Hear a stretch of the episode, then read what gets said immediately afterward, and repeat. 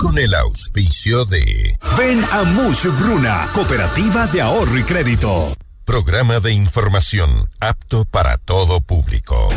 FM Mundo 98.1 presenta Notimundo a la carta. 60 minutos de información actualizada y entrevistas a profundidad. El mejor noticiero a la mitad de la jornada.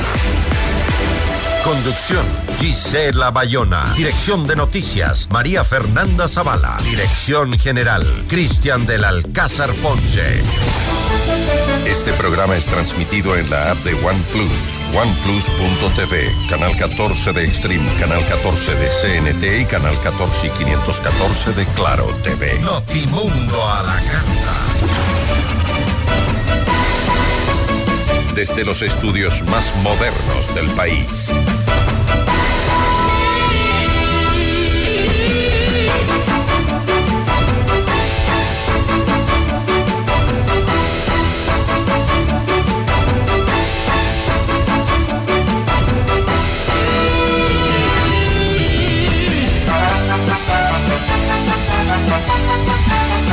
¿Qué tal? ¿Cómo están? Muy buenos, muy buenas tardes para todos. Gracias por acompañarnos luego de haber vivido horas bastante difíciles en el país. Pero aquí estamos, como siempre, con toda la información y todas las ganas de sacar adelante este maravilloso país, pase lo que pase. Estaremos conversando hoy en entrevista con Vanessa Fileya. Ella es compañera periodista en TC Televisión. Ella estuvo en el ataque violento al medio de comunicación. Eh, justamente estaba en vivo mientras entraron los terroristas. También nos va a acompañar Ramiro Mantilla, él es excomandante de la policía. Con él conversaremos acerca del conflicto interno armado en el Ecuador declarado por el presidente Novoa. También estaremos con Michelle Sarmiento eh, abogada constitucionalista, para conversar acerca del alcance que tiene este decreto 111 y la consulta popular también. Bienvenidos. Titulares de Notimundo a la Carta.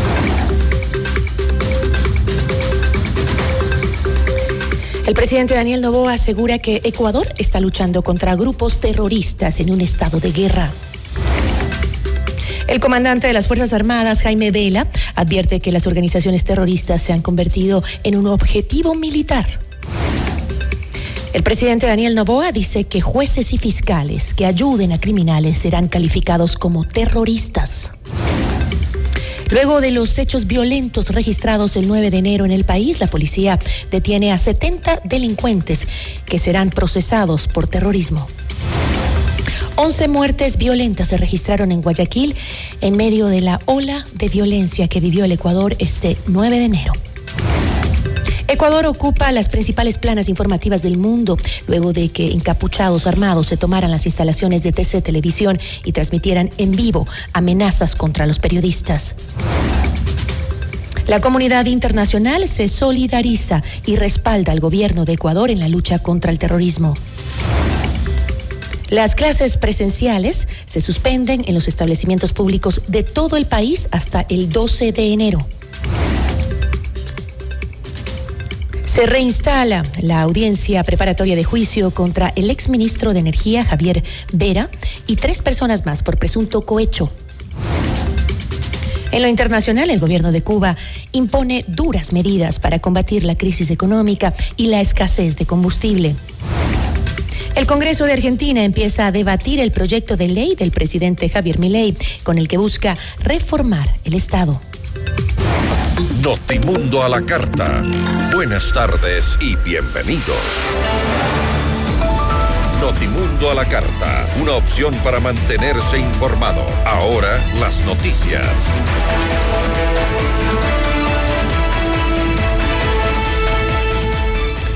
Luego de casi dos días de violencia, atentados y actos terroristas en casi todo el país, el presidente Daniel Novoa se refirió a estos hechos mediante una entrevista radial. El mandatario dijo que la calificación de terroristas también incluirá a jueces o fiscales que ayuden a los criminales.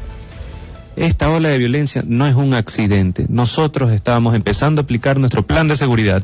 Nosotros consideraremos a los jueces y fiscales que apoyen a líderes identificados de estos grupos terroristas también como parte del grupo terrorista. a ver si es que de esa manera quieren hacer fallos absurdos. En Colompico había un juez que lo había sacado seis veces de la cárcel y este gobierno está tomando las acciones necesarias que en los últimos años nadie los quiso tomar. Y para eso se requiere huevos grandes, de avestruz, no huevos de cartón. El caso de Fito, que en los últimos dos gobiernos entraba y salía como Pedro por su casa de la penitenciaría. El momento que se entera por filtración de información que vamos a mover a las cabezas de las cárceles, de, de, las cárceles que no son de máxima seguridad, de su comodidad, los vamos a sacar y los vamos a poner en lugares aislados, es que el tipo se larga. Y Novoa reveló su postura ante los mensajes desafiantes de los grupos criminales y detalló que desde la declaratoria del conflicto interno en el país, las Fuerzas Armadas han aprendido a más de 70 personas en todo el territorio nacional. Vivimos un momento muy duro y que este gobierno, pues, es un gobierno firme, es un gobierno que va a proteger a los ciudadanos y se acabaron los momentos de gobiernos tibios. Estamos en un conflicto armado no internacional. Estamos luchando por la paz nacional, estamos luchando también contra grupos terroristas, que hoy en día son más de 20 mil personas los que los conforman, y no se les había puesto nombre ni determinación. Estaba como que en el aire. Ellos querían que se los nombre como grupos de delincuencia organizada porque es más fácil. Cuando son terroristas y cuando está, vivimos en un estado de conflicto, un estado de guerra, aplican otras leyes. Es un mensaje de que nosotros no vamos a ceder, es un mensaje de que no vamos a dejar que la sociedad se muera lentamente, sino que hoy los vamos a combatir, hoy vamos a dar soluciones y pronto, pronto vamos a darle la paz a las familias ecuatorianas. Y el ex candidato presidencial Jan Topic se ofreció a liderar todas las esferas de seguridad del Estado tras los últimos acontecimientos violentos que se reportan en el país. El presidente Daniel Novoa rechazó esta propuesta y dijo que Topic no tiene la experiencia necesaria para este tipo de acontecimientos. ¿Cuál político? Eh, quedó cuarto en las últimas elecciones, no ha tenido ninguna trayectoria política ni ninguna experiencia bélica, ni ha sido parte de las Fuerzas Armadas, ni tiene experiencia en la confrontación contra grupos terroristas. Punto. El resto, yo confío en las Fuerzas Armadas, confío en la cooperación internacional. Y sobre los agentes penitenciarios que están secuestrados por los presos, el presidente Daniel Novoa advirtió que no va a ceder ante los terroristas, quienes no podrán presionar ni doblegar a este gobierno. Correcto, es una medida de presión, pues, de los mismos terroristas. Ellos mismos difunden imágenes para aterrorizar a la ciudadanía y para ver si pueden doblegar al presidente de la República, cosa que no va a suceder. Nosotros estamos haciendo todo el esfuerzo para recuperar a todos, a todos los renes y no vamos a ceder tampoco a las estupideces que ellos están acostumbrados a hacer. Ellos me refiero a los terroristas que están en estas cárceles. Es difícil, es duro y me solidarizo también con las familias estamos en un estado de guerra. Estamos en un estado de guerra y no podemos ceder ante estos grupos terroristas. Finalmente, el presidente Novoa anunció que desde esta semana va a comenzar las deportaciones de extranjeros que están presos en el país. Empezamos esta semana. No, o sea, entienda la situación en la que vivimos, pues no puedo andar contando sí, qué día ni qué hora. Ya nos va a seguir pasando desgracias si, si informamos, pero estamos en constante comunicación con Colombia. Vamos a empezar con Colombia. Asimismo tenemos eh, venezolanos y peruanos, el cual entre colombianos, venezolanos y peruanos es el 90% de la población extranjera que tenemos en las cárceles. Ahí reducimos el hacinamiento y el gasto del Estado. Son 1.500 personas que el Estado está manteniendo. Está invirtiendo más en esas 1.500 personas que en el desayuno escolar de nuestros niños. El secretario de Comunicación de la Presidencia, Roberto Isurieta, se refirió a la situación del país y dijo que al momento estamos en relativa calma. Eh, de los reportes informales que tengo hasta ahora, el país eh, está en relativa calma. El Ecuador está viviendo por primera vez en 35 años. Eh, identificamos que el enemigo no está en la política, La política tiene sus problemas como siempre, tendrá sus problemas como siempre. La política no está en los adversarios políticos, la política eh, está, hemos identificado muy bien en el, el enemigo del Estado y frente a eso el país se ha levantado en el nivel que corresponde como una gran nación, como una gran nación, el enemigo del Estado es el crimen organizado, con características terroristas, definido como tal conforme al nuevo decreto. El Ecuador ha tomado una decisión con el liderazgo del presidente de la República de enfrentar este reto de una manera distinta. Luego de la reunión del Consejo de Seguridad del Estado, que fue convocada la tarde del martes por el presidente Daniel Novoa, el jefe del Comando Conjunto de las Fuerzas Armadas, Jaime Vela, dio un mensaje contra las agrupaciones delincuenciales que han sido calificadas como terroristas tras la ola de violencia de los últimos días. En el decreto ejecutivo 111, el presidente identificó como organizaciones terroristas a 22 bandas criminales. Vela dio el mensaje a la nación desde el Palacio de Carondelet en Quito, acompañado de Mónica Palacios. Mm, eh, ministra de Gobierno y del Interior, Mónica Palencia, eh, también Giancarlo Lofredo, ministro de Defensa, Arturo Félix, secretario de la Administración Pública, y el general César Zapata, comandante de la Policía Nacional. Escuchemos lo que dijo. Presidente de la República, Daniel Novoa Asín, a través del decreto ejecutivo número 111, nos estableció una misión muy clara. A partir de este momento, todo grupo terrorista identificado en el mencionado decreto se ha convertido en un objetivo militar. El presente y el futuro de nuestra patria está en juego y ningún acto de terror nos hará claudicar. No vamos a retroceder ni a negociar. El bien, la justicia y el orden no pueden pedirle permiso ni agacharle la cabeza a terroristas. Estamos actuando con firmeza y contundencia en contra de todo intento de desestabilización y caos que se pretende realizar dentro del territorio nacional. Pueblo ecuatoriano, esta lucha dará sus triunfos con el apoyo de todos y cada uno de ustedes. Hacemos un llamado patriótico. Juntos, hagamos flamear nuestro sagrado tricolor. Tengan la plena convicción de que sus Fuerzas Armadas y Policía Nacional cumpliremos con nuestro juramento de defenderlos con nuestras vidas si fuera necesario. ¡Venceremos! ¡Viva el Ecuador! Durante la tarde y después de casi dos horas de la incursión armada en las instalaciones de TC Televisión, la policía informó la incautación de indicios vinculados al ataque. César Zapata, comandante general de la policía, habló de este hecho. También incautamos varias armas de fuego, dos armas largas, dos armas cortas, granadas, dos granadas y también un material explosivo dos vehículos en los cuales se transportaban estos delincuentes y al momento Policía Judicial y Criminalística están haciendo el levantamiento y se elaborará, se elaborará el parte respectivo para poner a órdenes de la autoridad competente. En Notimundo al Día, el comandante de la policía, Víctor Herrera, se refirió al número de detenidos por la toma de TC Televisión en Guayaquil. Aquí más detalles de lo que dijo.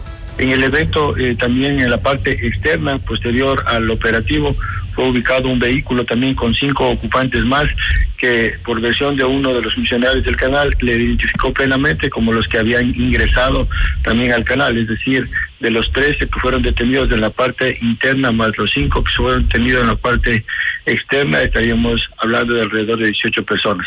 Se está judicializando, se coordinó con Fiscalía porque esto tiene que ser considerado un acto terrorista por la forma como ingresaron, por la forma como tomaron a las personas y cómo los utilizaron como rehenes. Eh, nosotros, luego de la evaluación con las unidades especiales, es decir, con las unidades de élites e investigativas, se siguen haciendo evaluaciones y peritajes para determinar verdaderamente cuál fue la motivación de estos delincuentes para ingresar al canal. Asimismo, dentro de las primeras pericias pudimos identificar que la mayoría de, esta, de estos delincuentes pertenecerían al GDO Los Tiguerones.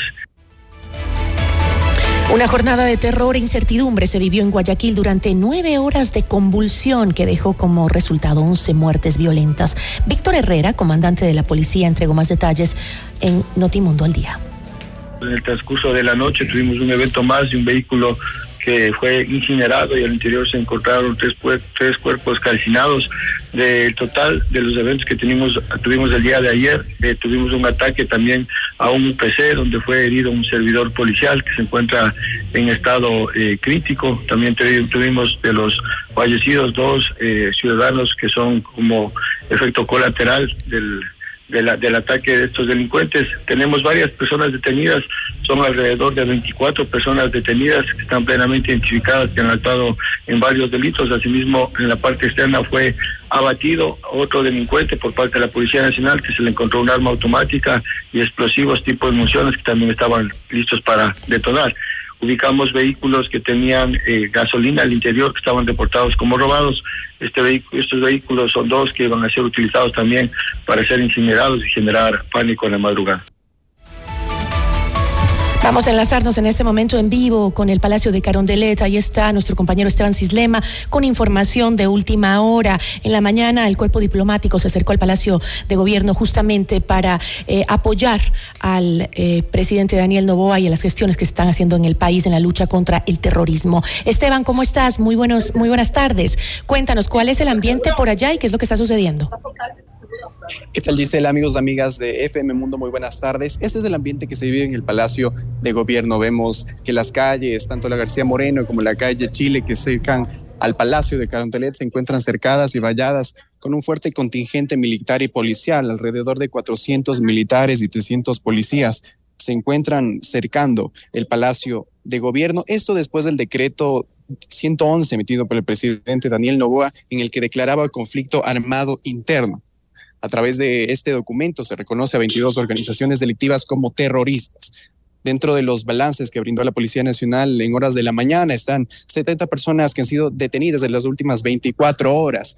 Justamente ayer, en horas de la noche, después de la reunión del COSEPE, Jaime Vela, el jefe del Comando Conjunto de las Fuerzas Armadas, mencionó que tras este decreto las organizaciones criminales se vuelven un objetivo militar en, este, en esta crisis de inseguridad que enfrenta el país. Justamente en este ambiente, en el Palacio de Carondelet, se reunieron alrededor de las 10 de la mañana el cuerpo diplomático acreditado aquí en el país de carácter reservado. La reunión fue liderada por el presidente Daniel Novoa y la canciller Gabriela Sommerfeld. En esta reunión, los representantes expresaron el apoyo de la comunidad internacional a las decisiones adoptadas por el gobierno frente a todos estos actos de violencia que se suscitaron en los últimos días. Como parte de la reacción internacional también se encuentra la ministra de Seguridad de Argentina, Patricia Bullrich, quien eh, destacó que el Estado ecuatoriano perdió el control en medio de esta crisis de inseguridad. Escuchemos lo que dice. Hace ocho años, Ecuador tenía menos homicidios que la Argentina tenía 5.7. Yo asumí como ministra y dije, ¿cómo puede ser que Ecuador tenga menos homicidios que la Argentina? Y tenía. Después Argentina mejoró, Ecuador se quedó y de golpe Ecuador explotó. Explotó las crisis políticas, perdió absolutamente el control y hoy tiene 40 muertos cada 100.000, de, de 5.7 que tenía. Perdió totalmente el control del territorio y hoy está destruido. Así que mm, nosotros estamos trabajando, por supuesto que le mandamos toda la solidaridad, hoy yo hablé con Mondino para contarle cómo era la situación, que estamos, bueno, estamos dispuestos, por supuesto, a ayudarlos, a, a mandar fuerzas de seguridad si hace falta. Para actuar quien también acudió al Palacio de Gobierno fue el viceministro de Gobernabilidad Esteban Torres, quien tuvo un paso breve por aquí y mencionó que ya se entregaron las preguntas de la consulta popular y además señaló que son alrededor de 18 millones de ecuatorianos contra 20 mil integrantes de las bandas delincuenciales quienes integran este enfrentamiento declarado por el presidente Daniel Novoa. Escuchemos más de lo que dijo. El país está en vías de pacificación y en vías de orden y el llamado más bien a todos los ecuatorianos es a respaldar a los policías, a las Fuerzas eh, Armadas, al presidente de la República y al gobierno. Vamos a ganar esta guerra son 18 millones de ecuatorianos contra 20 mil delincuentes Las y preguntas ya están en la Corte Sí, han sido ingresadas el día de ayer y es pública ya la- el documento. Señor viceministro, ¿nos puede confirmar qué pasa con eh, los guías penitenciarios? ¿Tienen ustedes alguna confirmación al respecto? En algunos centros penitenciarios todavía están en calidad de rehenes y estamos justamente actuando para que salgan sanos y salvos sin ceder ante ningún solo delincuente. ¿Hay algún ¿Otro asesinado? ¿Se, se- se conoce si se ha confirmado si alguno fue asesinado? No, estamos todavía en proceso de... Policías de tampoco. Han habido... También comentarles que a las 17 horas se realizará una rueda de prensa en el que se informarán todos los detalles de los operativos en medio de, de la declaración del presidente Daniel Novoa como conflicto interno armado en el país. Eso es todo cuanto podemos informar. Gisela, muy buenas tardes. Gracias, muchísimas gracias Esteban por la información desde el Palacio de Carondelet, actualizándonos cómo está la situación por allá. Ya veíamos el fuerte resguardo policial, pero sin embargo se está trabajando desde el Palacio de Gobierno. Gracias Esteban Cislema por la información. Vamos a un corte y enseguida volvemos. Notimundo a la carta. 60 minutos de noticias actualizadas. Conducción Gisela Bayona. No te preguntes cuánto cuesta un seguro, pregúntate mejor cuánto te costaría no tenerlo. En Credit Seguros tenemos la respuesta y la solución con la mejor asesoría y acompañamiento en el proceso. Contáctanos al 099-978-1822 o búscanos como Credit Seguros. Credit Seguros se escribe con K. Todo lo que necesites lo puedes lograr con los créditos de Mushuk Runa a nivel nacional. Crédito para tu negocio, tu nuevo vehículo, compra de productos, emprendimientos, estudios, tu casa o lo que necesites. Estamos en todo el Ecuador. También puedes adquirir el libro del abogado Luis Alfonso Chango en todas las agencias de Mushuk Runa o pídelo a domicilio. Comunícate al 098-536-6772. Ya volvemos con Notimundo a la carta. Somos tu mundo. FM Mundo. Mira nuestros mejores contenidos. Suscríbete gratis a nuestro canal de YouTube FM Mundo Live. Somos FM Mundo. Comunicación 360. Inicio de publicidad. Con el auspicio de Banco Guayaquil, 100 años. FM Mundo presenta Minuto Forbes con Cristian del Alcázar Ponce. Bienvenidos. ByteDance, la empresa matriz china de TikTok, parece estar subiendo el listón en campos que van mucho más allá de las redes sociales. Biología, química, ciencias naturales y farmacia. El gigante tecnológico con sede en Pekín está reclutando talentos estadounidenses en biología computacional, química, cuántica, dinámica, molecular y física para que sus equipos de inteligencia artificial para el diseño de fármacos e IA para la ciencia, según las publicaciones de LinkedIn revisadas por Forbes, más en forbes.com.es. FM Mundo presentó Minuto Forbes con Cristian del Alcázar Ponce. Patrocinado por Con Banco Guayaquil, ahorra y gana el 5.5% de interés sin abrir otra cuenta. Solo abre tu app e ingresa a la función Meta. Fija el monto mensual, programa el tiempo de ahorro y listo. Crea tu meta ahora y empieza a ganar el 5.5% de interés. Banco Guayaquil, primero tú. Esta es la hora. Son las 13 horas, con 23 minutos. Seamos puntuales. FM Mundo. Hoy yo quiero vivir, decorar al estilo Grifine Home Center. Para construir, decorar, mejorar tu hogar. Para pisos y paredes, hoy tenemos más. ¿Quieres mejorar tus ambientes? Hoy Grifine Home Center está aquí. Queremos sentir y vivir los acabados, sus formas, calidad hay de sobra. Grifine Home Center. Decora tus sueños. Al estilo Grifine Home Prima, ¿cómo está? ¿Cómo va el negocio? Bien, prima. Le hice caso y aumenté los productos gracias al crédito Muchugruna. Qué bueno, prima. Y ahora están en todo el Ecuador. Cuéntele a la familia. Apoyamos todas sus iniciativas y le damos crédito para lo que necesite. Negocio, estudios, viaje, vehículos y más. Hasta 30 mil dólares, sin base y sin garante. Acérquese a la agencia más cercana y solicite su crédito en todo el Ecuador. Aplica condiciones. Abogado Luis Alfonso Chango, gerente general. Estamos en el centro norte y sur de Quito. Somos tu mundo. mundo. FM Mundo. Somos FM Mundo. Comunicación 360. Fin de publicidad. Decisiones. Un diálogo frontal para entender los acontecimientos coyunturales del Ecuador y el mundo de una manera directa y a fondo, sin tapujos. Viernes 8 horas, reprise sábado 12 horas y domingo 10 horas, solo por FM Mundo 98.1 y FM Mundo Live. Este programa es transmitido en la app de OnePlus, oneplus.tv, canal 14 de Extreme, canal 14 de CNT y canal 14 y 514 de Claro TV. Continuamos en Notimundo a la Carta, una opción para mantenerse informado con Gisela Bayona. La entrevista a la carta, en diálogo directo con los protagonistas de los hechos. Tengo el gusto en este momento de compartir esta entrevista con Vanessa Fileya, compañera de trabajo, presentadora de TC Televisión y quien vivió momentos terribles durante el cobarde ataque de terroristas a nuestro canal de televisión. Vanessa, siempre es un gusto conversar contigo. Qué pena en estas circunstancias, pero te mando un fuerte abrazo a la distancia. ¿Cómo estás? Hola, mi querida Gis. Amiga, bueno, ya hemos podido conversar un poco previo a este tema y y no solamente yo, sino todos nuestros compañeros, colegas, estamos realmente tratando de asimilar un poco lo que ocurrió. Yo creo que cuando estás de este lado de, de la historia, ya son las cosas muy distintas y es como una pesadilla, ¿no? Que ni siquiera la puedes relatar. He hecho historias tras historias y esta propia no la puedo narrar. Qué increíble. Eh, me imagino que esos momentos fueron eh, muy dolorosos, de mucho terror.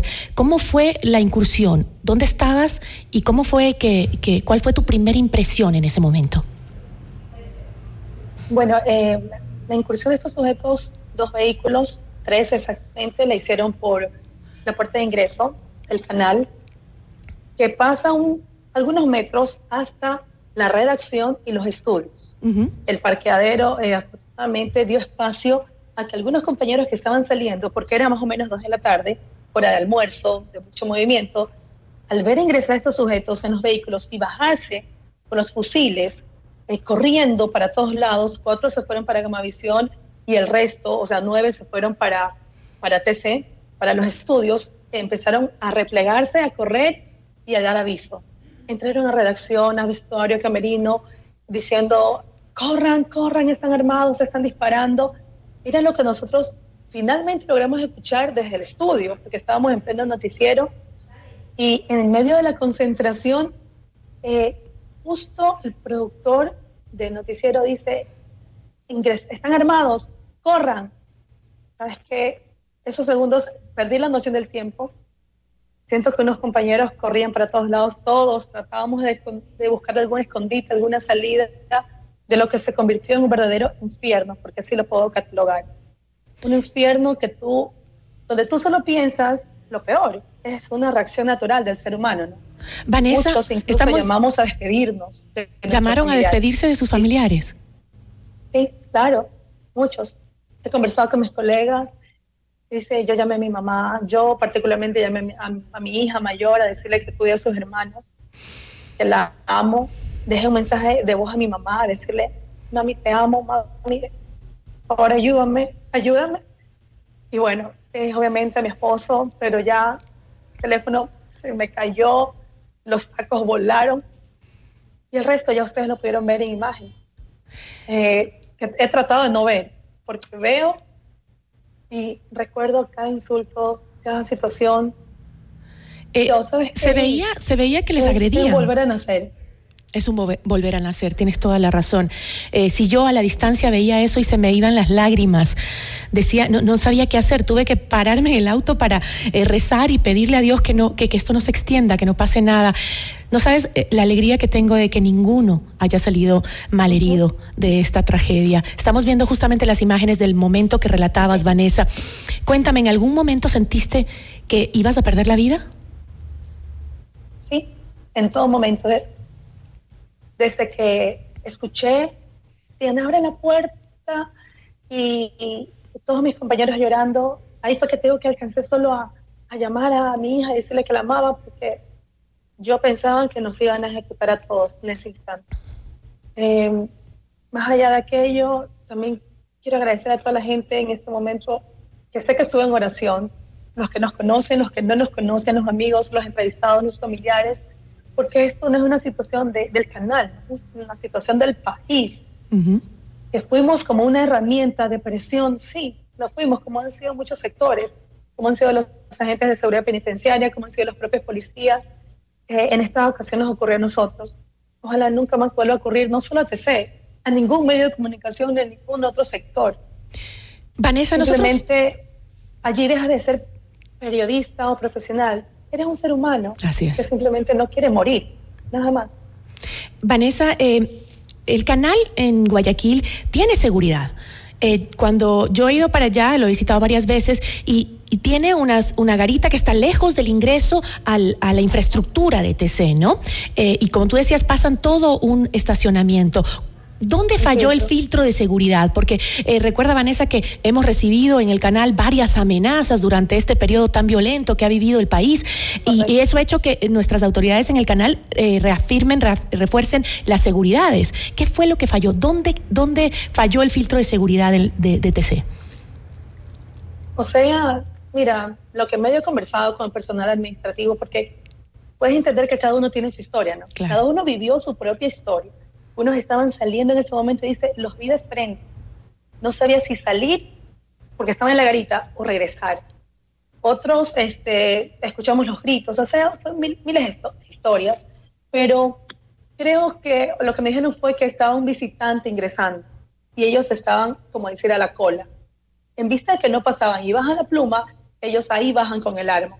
Pero recuerda que tenemos, creo que son dos guardias que están justo al pie en la pluma y otros en la garita. Pero si te bajan 13 sujetos, estamos en una, un conflicto totalmente desigual. Claro. Armados y bueno, era, era o ingresaban o ingresaban porque finalmente el espacio es amplio y tienes para, para, para dirigirte para la derecha y para la izquierda. Entonces yo creo que dos guardias tampoco podían haber hecho mucho. Eran 13. ¿En algún momento eh, te agredieron físicamente, además de verbalmente, porque sé que este, te dijeron de todo, pero eh, ¿cómo fue esa agresión? Bueno, en mucho detalle no quisiera realmente Me imagino. incurrir, pero sí, todos eh, botados, algunos pateados, lo que vieron en pantalla, o sea, hay historias eh, que no se vieron en, en señal abierta, pero que nos comentan los compañeros sobre los insultos, lo que decían. Sin embargo, yo te digo, más allá de, de, de, de toda esta pesadilla, queremos saber realmente qué van a decir las investigaciones, cuál es, cuál fue la verdadera motivación, qué es lo que buscaban. Porque decían nombres o, o decían, queremos salir en señal, ponme la señal. Ellos querían dar un mensaje finalmente, que es lo que ustedes vieron que, que pasó con José Luis. Pero en ese momento, justamente llega la policía. Entonces, el mensaje no se pudo dar finalmente porque lo que dijeron fue, ya llegaron, dile, este, digan que se vayan. Y es lo que José Luis sale replicando, ¿no? Por favor, la policía que se vaya. Es más o menos lo que sucede en las cárceles, Eh. ¿no? Es más o menos la misma consigna eh, que les hacen a los guías penitenciarios decir que no se Mm, acerquen, que sí, no que entren los policías y los militares, si no los van a matar. Así, tal cual. Fue El la- mismo mensaje. mecanismo. Con los policías, con los penitenciarios y ahora con nosotros. Vanessa, ¿qué te Eh, eh, qué contestó tu hija cuando la llamaste por teléfono? ¿Qué momento tan duro? Yo me imagino eso y se me sale el corazón. Sí. Sabes que incluso dije, la voy a preocupar más, pero es mi momento de despedir. Es el momento de que por lo menos ella recuerde un mensaje de voz o, mi- o mis últimas palabras diciendo, diciendo aquello, ¿no? Que la amaba y que cuide a sus hermanos.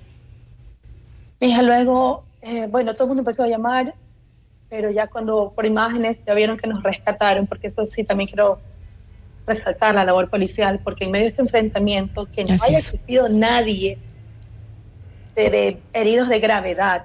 Un operativo o- limpio. O, o muertos, muertos, ¿por qué no decirlo? Porque alguna bala perdida, alguien eh, que hayan asesinado, realmente fue un trabajo limpio.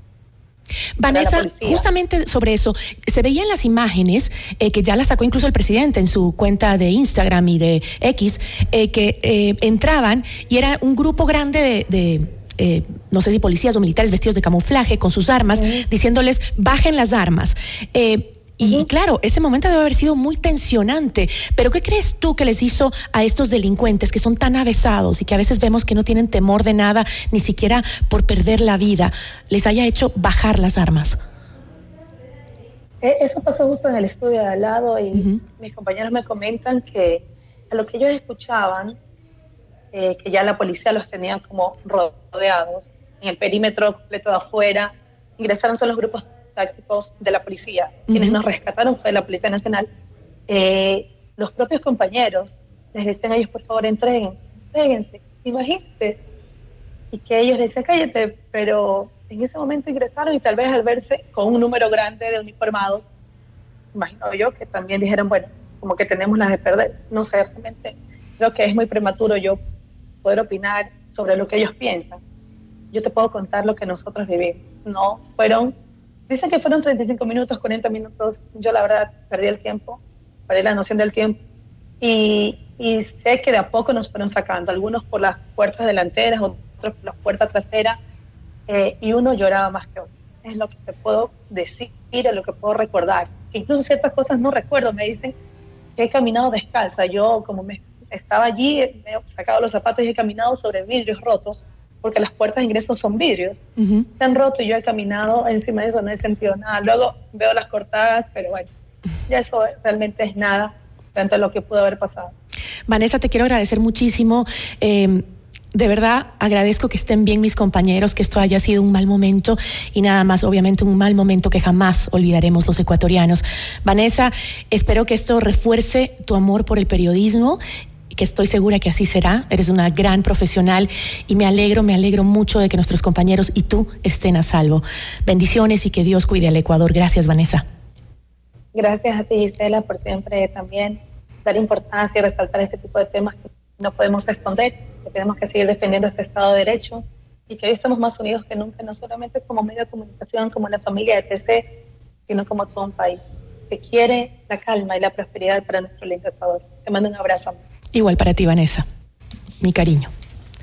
Agradecemos a Vanessa Fileya, presentadora de TC Televisión, quien estuvo en el violento y cobarde ataque terrorista a esta estación de televisión. Notimundo a la carta. Información oportuna al instante mientras realiza sus actividades al mediodía.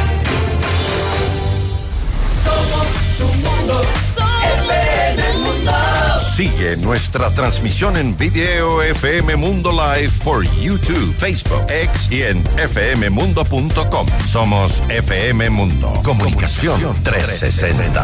Inicio de publicidad. En tu mundo, esta es la hora. Son las 13 horas, con 38 minutos. Seamos puntuales, FM Mundo.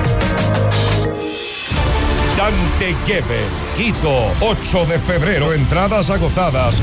A pedido del público, se abre nueva función. 7 de febrero, Teatro Nacional Casa de la Cultura. Buenas noches, gente.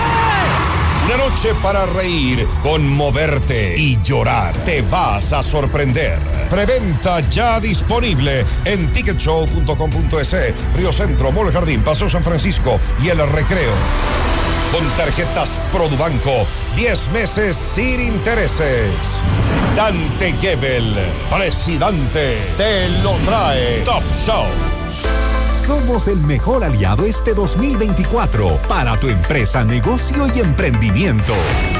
Cumplimos tus objetivos y nos ajustamos a tu presupuesto con publicidad 100% efectiva. Contáctanos ya a ventas arroba fmmundo.com. WhatsApp 099 003 8000.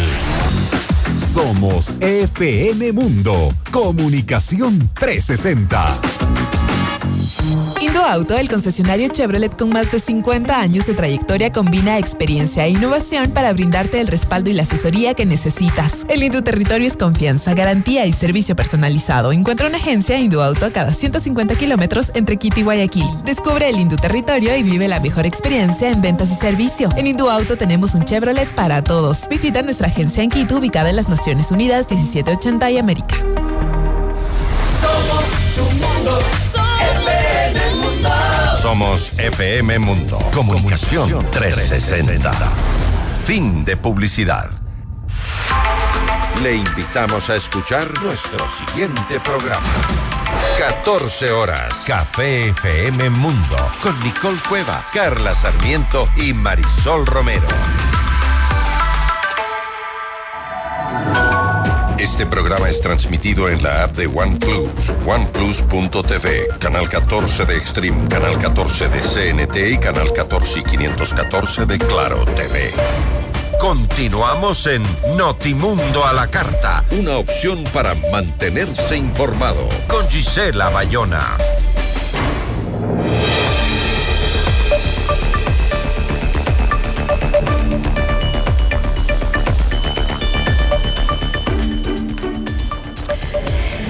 Después de, un día de violencia sin precedentes en la historia de nuestro país, el presidente Daniel Novoa decretó una extensión del estado de excepción que además declara la existencia de un conflicto armado interno. ¿Qué significa esto para los ciudadanos comunes?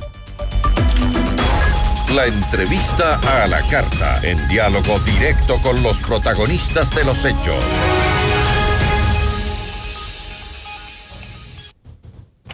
Nos acompaña a esta hora Ramiro Mantilla, excomandante de la Policía Nacional. ¿Cómo está? Muy buenas tardes, gracias por acompañarnos. Eh, buenas tardes, Gisela. Buenas tardes, un saludo a todos. Muchísimas gracias. Em, el decreto se emitió minutos después de que eh, atacantes que estaban armados se tomaran las instalaciones de TC Televisión en Guayaquil y transmitieran en vivo. Este nuevo decreto dispone identificar a los grupos organizados como organizaciones terroristas y actores no estatales beligerantes, dado que el conflicto armado, eh, dado que hay un conflicto armado interno. Sin una explicación clara por parte de las autoridades, ¿Qué significa esta declaración para la ciudadanía, para la gente común, para los ecuatorianos? Bueno, este es más bien un, tema técnico de respeto de derechos humanos. Eh, sinceramente, es para que los organismos de seguridad del Estado, en este caso Fuerzas Armadas y Policía Nacional, cumplan determinadas reglas.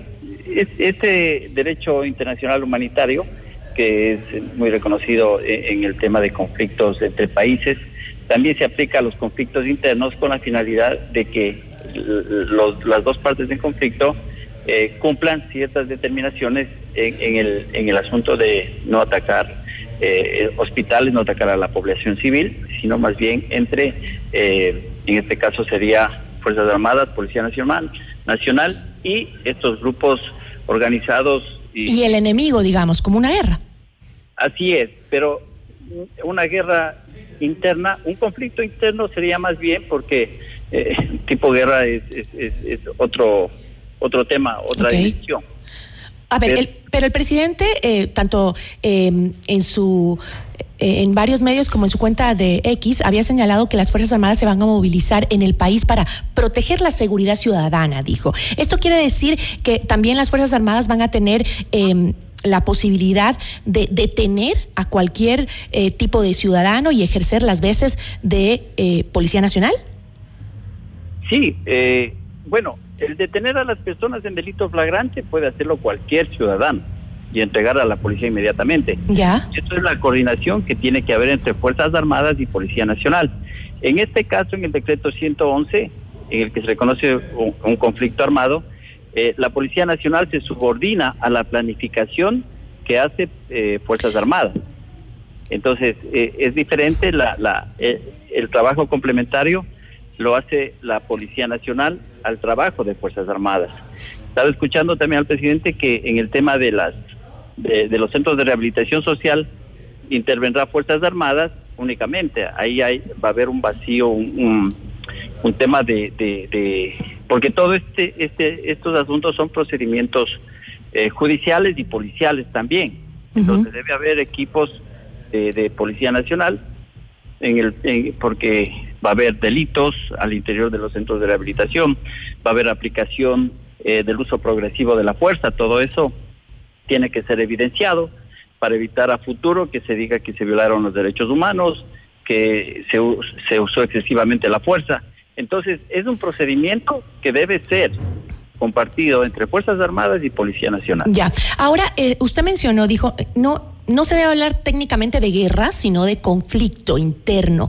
Eh, sin embargo, el presidente Daniel Novoa ha dicho en varias de sus exposiciones eh, eh, radiales y- e incluso a través de sus cuentas en redes sociales de que estamos en un estado de guerra, pero un poco la guerra es contra quién, porque eh, si algo aprendimos en el caso Metástasis es que las bandas delictivas tienen eh, penetración en diferentes dimensiones del Estado que incluyen a altos funcionarios. Esta guerra es contra qué enemigo, un enemigo que muchas veces incluso es invisible. Así es. Eh, el término guerra posiblemente se asocia al conflicto interno por, por la gravedad y por la recomendación de, de, eh, de los asesores en el tema militar. Si es, una guerra, es un conflicto interno, pero una guerra es una dimensión más grande en donde una guerra se, se, se, se aplica y se utiliza armas, eh, depende del, del, eh, de la dimensión también del, del contraventor. Nosotros le decimos, este es un tema de terrorismo también, ¿no? Entonces, el conflicto ya se eleva de nivel, ya no es solo el, el GDO, el grupo delincuencial organizado, sino ya es un, un tema de terrorismo también. Entonces, sí, posiblemente el presidente para expresar la, la, la magnitud del problema diga que es una guerra y, y, y sí, pues todos a la final es un conflicto que, que puede llegar inclusive a, a elevarse de nivel. Pero yo estoy seguro que el trabajo conjunto de Fuerzas Armadas y de Policía va a ir eh, menguando todas estas actividades de los delincuentes, de estos grupos, y ya vemos muchos resultados y buenos resultados. Eh, la reacción inmediata de la policía ayer en, en la eh, cuando se tomaron TC, inclusive ya Fuerzas Armadas también en operativos en Esmeraldas, en Puerto Bolívar, eh, están siendo detenidos los responsables de estos actos de violencia que se dieron en estos dos días. Eh, y este decreto, o sea, modifica el decreto que firmó ayer el, el presidente de esta extensión, ¿cómo las eh, instituciones del orden pueden utilizar la fuerza?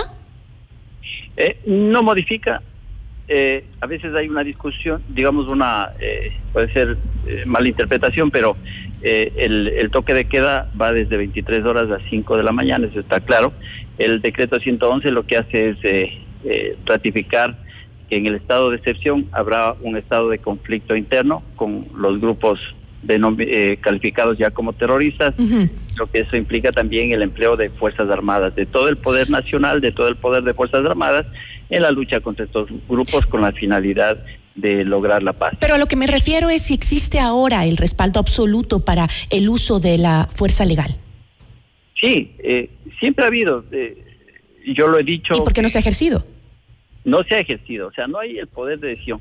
Mire, eh, como policía eh, en el día a día eh, existe, existe el, el marco legal, legítima defensa. Si un militar eh, se enfrenta o se encuentra con un delincuente armado, eh, tiene que hacer uso de su arma de fuego. Entonces, eh, ahí la ley le ampara en legítima defensa, lo mismo un policía. Solo al, al percibir, al mirar, al observar que un eh, delincuente, una persona está con arma de fuego, con las intenciones de enfrentarse o poner resistencia a Fuerzas Armadas y a Policía, la Policía y Fuerzas Armadas pueden hacer uso inmediato del- de, las armas de fuego. Pero este decreto lo que hace es, sí, garantizar o, o- o dar una especie de, yo diría, de... De espaldarazo. De cobertura de legal, ¿no? Pero esto significa también A ver, pero si, si el respaldo legal no existía, eh, eh, ¿existía o no existía ya? Porque eh, eh, el decreto puso alguna modificación de sus actividades o absolutamente ninguna. únicamente declarar el, el- el estado de guerra en donde se reconoce el derecho inter- eh, humanitario, ¿no? Entonces hay respeto a los derechos humanos. Ya. Ahora, el decreto del presidente dice con absoluto respeto a los derechos humanos. Entonces, pero respetar a los derechos humanos es que si un delincuente ataca a la policía con armas de fuego, la policía puede neutralizarlo. ¿Cómo lo hace? Con uno o dos disparos. No puede dispararle diez veces. Ya, ese es un exceso de fuerza. Okay. Entonces, neutralizar es un disparo y, neutralizar al, contraventor en este caso. Ahora, una, una última pregunta. En la noche de lunes, eh, siete policías fueron secuestrados eh, por criminales dentro de las propias instalaciones eh, de sus UPCs, ¿no? esto habla de que también nuestras fuerzas del orden no están preparadas para una situación como la que vivimos en estos últimos días, ¿no? Mire, yo pienso, y, y, se los he dicho a algunos generales de, que están en servicio activo, la policía ya tiene que modificar su dispositivo. En lugares, eh, al menos en este, en este tema del, del, estado de excepción, en estos 70 días, en donde se va a prever o se prevé que va a haber ataques a unidades de policía comunitaria, la policía tiene que organizarse mejor. A los auxilios es preferible de que salgan eh, un patrullero, dos motos, es decir, ya no vaya un policía o dos policías a los auxilios o no dejen en las unidades de policía comunitaria eh, solos a policías o hagan base en unidades de policía comunitaria varios policías, varios dispositivos para que puedan estar en, en, equipo, en, un equipo táctico. Y en lugares en donde, eh, en Esmeralda, pero en todos esos casos tiene que haber equipos eh, de reacción. Pero tenemos el personal para ese tipo de cosas, porque por ejemplo el, el gobierno anterior hizo graduaciones express de policías, ¿no? Eh, para aumentar las filas de seguridad que tenemos en el país, pero sin embargo es eh, parecería que hoy estamos viviendo justamente eh, las consecuencias de esa eh, graduaciones express, porque es una capacitación a la, rápida para que salgan a, a trabajar y tal vez no es la que se necesita en momentos tan difíciles como estos, ¿no?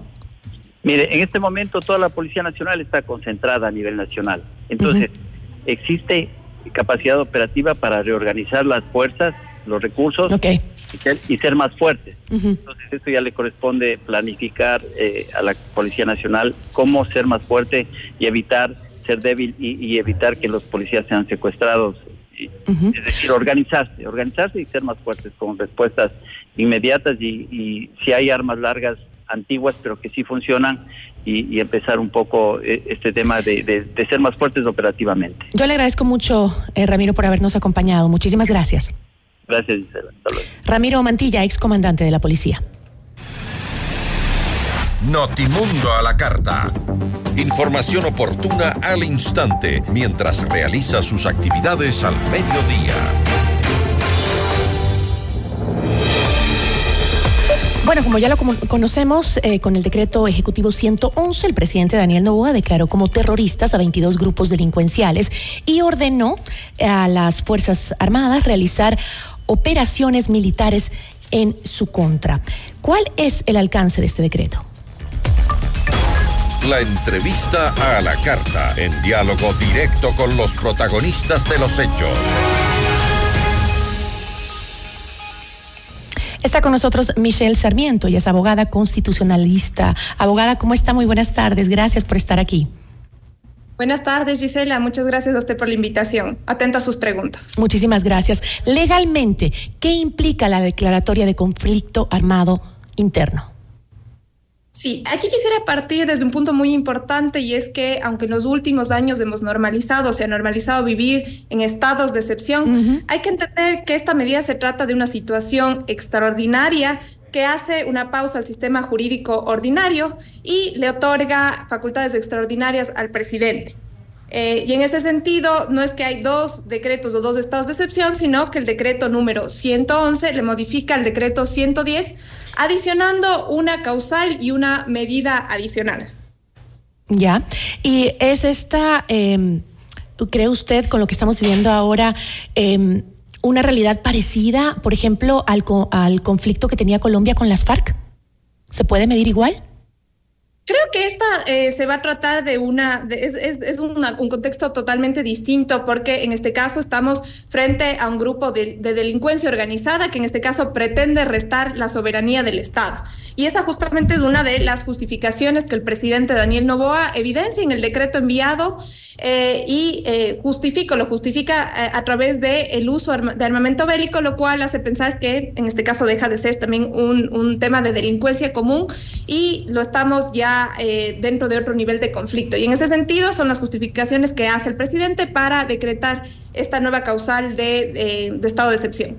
Pero si bien los hechos que todos visualizamos por la por medio de comunicación en vivo fueron atroces, fueron terribles, existía la garantía constitucional para la, eh, para la aplicación de este decreto?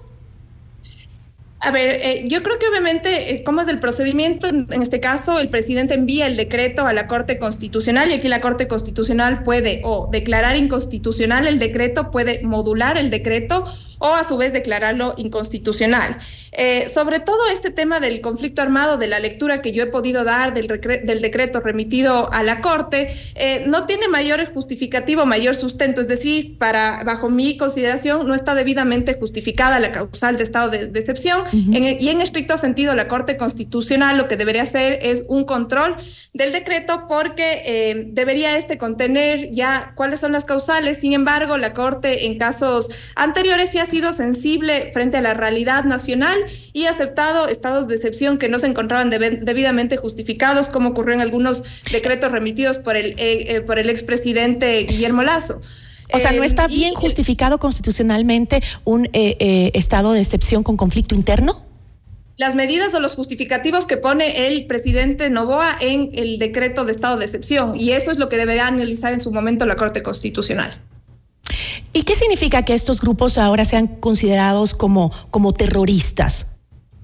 Sí, esto eh, implica como es esta causal adicional o esta medida adicional que ha dispuesto el presidente Novoa en el, en el decreto 111, es decir, que ordena a las Fuerzas Armadas ejecutar operaciones militares para neutralizar estos grupos que son estos identificados en el artículo 4 del mismo decreto. Y en ese sentido, eh, ahí sí hay que, hay que diferenciar claramente que... Eh, ¿Qué, implica esto? Justamente este decreto es que se flexibilice el uso legítimo de la fuerza y en este conflicto, la causal, eh, pasan las Fuerzas Armadas a tomar control de la situación.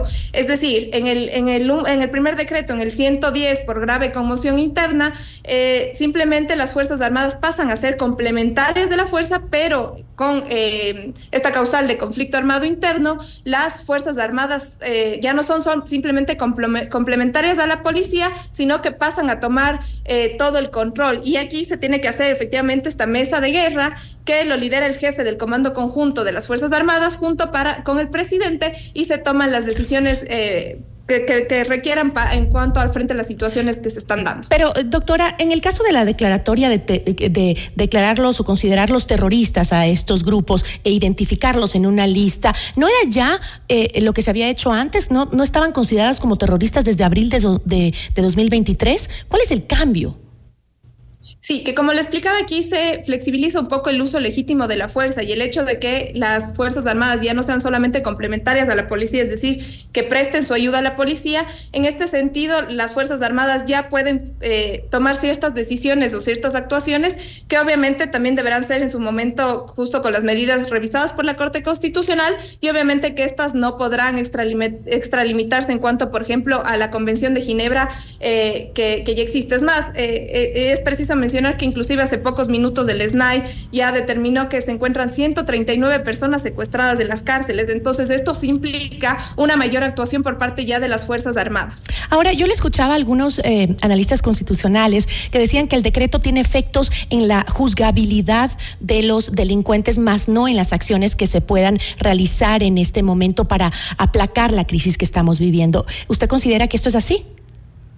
Yo creo que sí hay ciertos límites que establece el mismo Código Orgánico Integral Penal a cuáles son los delitos eh, considerados, cómo se, cómo se deben juzgar en cuanto al, derecho humanitario, pero sin embargo sí se deben, se debe tomar en cuenta que aquí también los, los jueces de anticorrupción también eh, juegan un papel primordial, puesto que son ellos los que deberán, en muchos de los casos, ser quienes se atrevan a juzgar eh, esto, este tipo de delitos. Ahora, ya en el tema de eh, la consulta popular, que estamos cercanos a, ir a las urnas con este tema, los ecuatorianos está en manos de la Corte Constitucional también, eh, y estas nueve preguntas que se van a implementar, hablaba yo también con un constitucionalista que me decía que eh, realmente em, las preguntas no están bien sustentadas como para que pase el filtro de la Corte Constitucional. ¿Cómo las ve usted?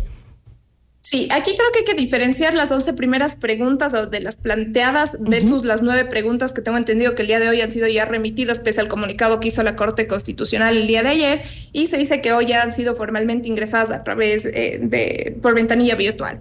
Y em, las 11 primeras preguntas aquí sí hay que hacer una diferencia porque em, son de orden plebiscitario, esto es decir, que constituyen eh, ideas para legislar, más no son textos eh, concretos de reformas legales. Y esta segunda tanda de preguntas corresponde ya a enmiendas a la Constitución vía referéndum, lo cual implica aquí un doble control en cuanto al, al valga la redundancia, el control que hace la Corte Constitucional puesto que en el primero solamente hace un control de constitucionalidad y en el segundo, eh, en la segunda tanda de preguntas de estas nueve, por el contenido de las mismas, hace referencia ya a un dictamen de vía y también al, al, tema de la constitucionalidad de las preguntas. Entonces, la Corte, como les decía, podría permitir... Eh, varios cambios de dictamen de vía y el, el, el esta, esta, esta esta decisión de constitucionalidad o control de constitucionalidad que hace sobre las preguntas, entonces sí hay que diferenciar las primeras de las segundas.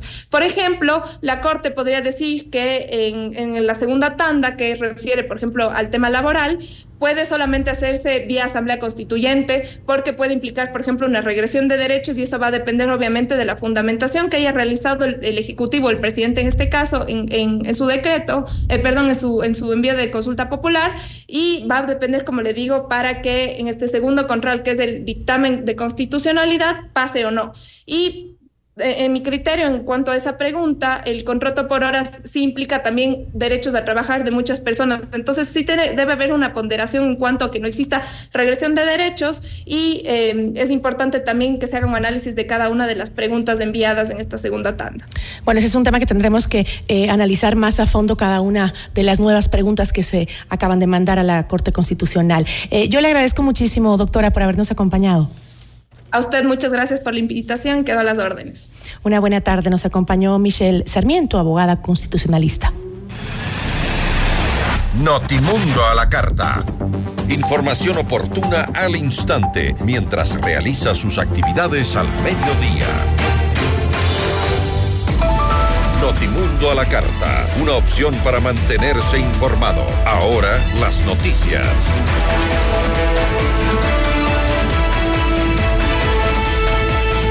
El juez nacional Marco Rodríguez acogió el pedido de la fiscal general del Estado, Diana Salazar, y dictó prisión preventiva para el ex ministro de Gobierno de Rafael Correa, Javier Córdoba, y dispuso oficiar a la Interpol su localización y captura, especialmente en Colombia y en Estados Unidos.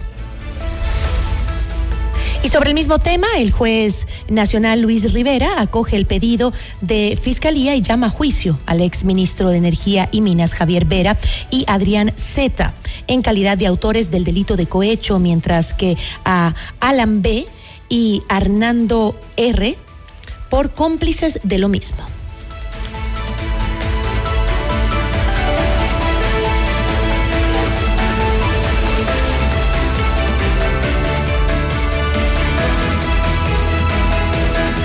El Ministerio de... Eh,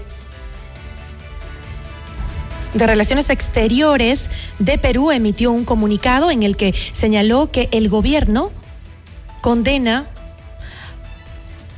enérgicamente los actos de violencia ocurridos en el Ecuador. Al mismo tiempo, el Ejecutivo convocó a una reunión urgente de ministros para analizar la situación.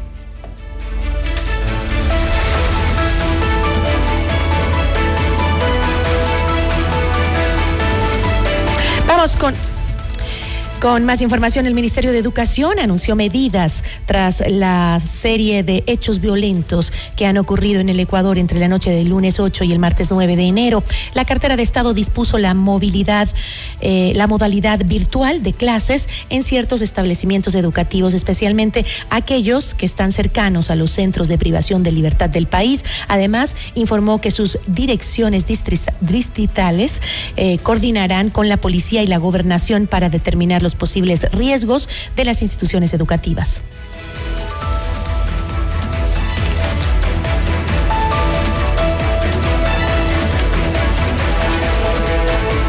Entre los 70 detenidos por la policía tras los hechos violentos que se registraron en el país, están los 13 delincuentes que ingresaron a TC Televisión el 9 de enero, así como también siete antisociales vinculados al secuestro de tres uniformados en los ríos. La policía también detalló que controló ocho artefactos explosivos, decomisó 15 bombas Molotov, nueve armas de fuego, 308 cartuchos, asimismo encontró seis motocicletas y seis vehículos, según el reporte. En Notimundo a la Carta es momento de realizar un recorrido por el mundo.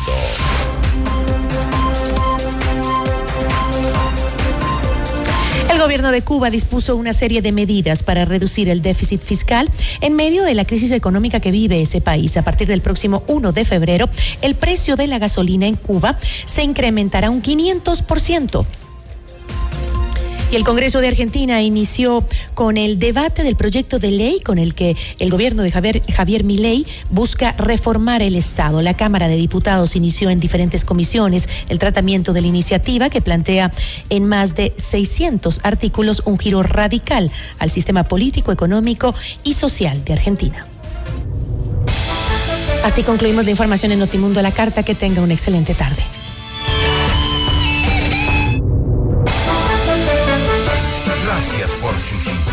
Esta tarde. FM Mundo 98.1 presentó Notimundo a la carta. 60 minutos de noticias actualizadas y entrevistas. El mejor noticiero a la mitad de la jornada. Conducción Gisela Bayona. Ingeniería de sonido Darío Gutiérrez. Producción FM Mundo Live Javier Merino. Dirección de arte Laili Quintero. Coordinación y redacción Fernanda Utrera. Redacción y redes sociales José Martín Muñoz. Dirección de noticias María Fernanda Zavala. Dirección general Cristian del Alcázar Ponce. Notimundo a la carta. Con el auspicio de Ven a Mush Bruna, Cooperativa de Ahorro y Crédito.